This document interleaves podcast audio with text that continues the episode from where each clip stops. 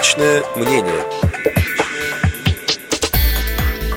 20 декабря в Германии состоялась встреча представителей Международного паралимпийского комитета и Паралимпийского комитета России. На встрече обсуждалась возможность допуска паралимпийской сборной России к отборочным соревнованиям и на Олимпиаду в Южной Корее 2018 года. Результаты встречи комментирует депутат Государственной Думы Российской Федерации, вице-президент Паралимпийского комитета России, вице-президент ВОЗ Олег Смолин.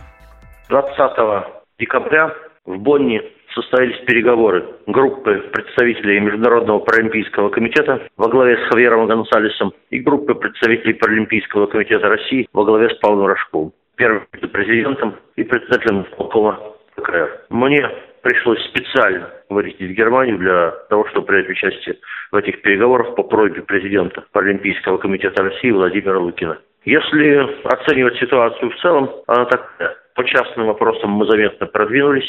Главный вопрос находится в подвешенном состоянии. Главный вопрос – это вопрос о том, смогут ли наши ребята принять участие в отборочных соревнованиях Паралимпиаде в Южной Корее и, соответственно, затем в самой Паралимпиаде. Именно этот вопрос мы поставили как первый и главный от которого зависели все другие. Нам ответили, что рабочая группа не уполномочена отвечать на этот вопрос. Обращайтесь в Международный паралимпийский комитет. Ровно это и будет сделано от имени Паралимпийского комитета России. Напоминаю, что сборочные соревнования заканчиваются где-то в марте следующего года.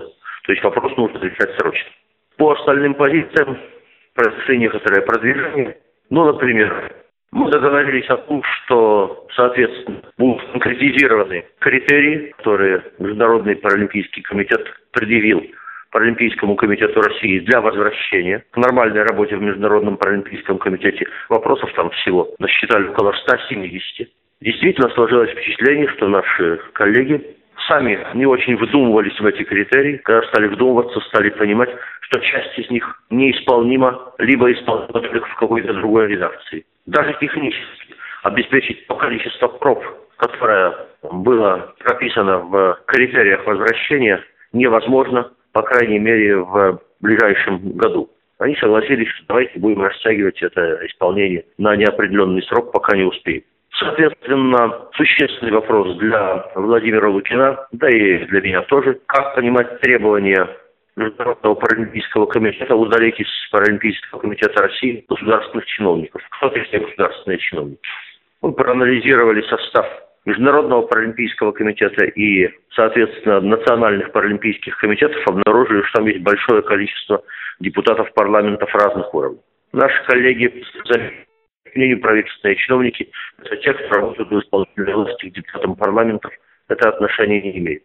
Это означает, в частности, что член Совета Федерации Владимир Лукин может продолжить свою работу в качестве президента Паралимпийского комитета России. Намечены следующие заседания рабочих групп в январе-марте и, по-моему, мае работа будет продолжена, но продвигается она очень медленно. Вообще, мое общее впечатление, что когда составлялись критерии, они исходили из того, чтобы сделать эти критерии невозможными к выполнению.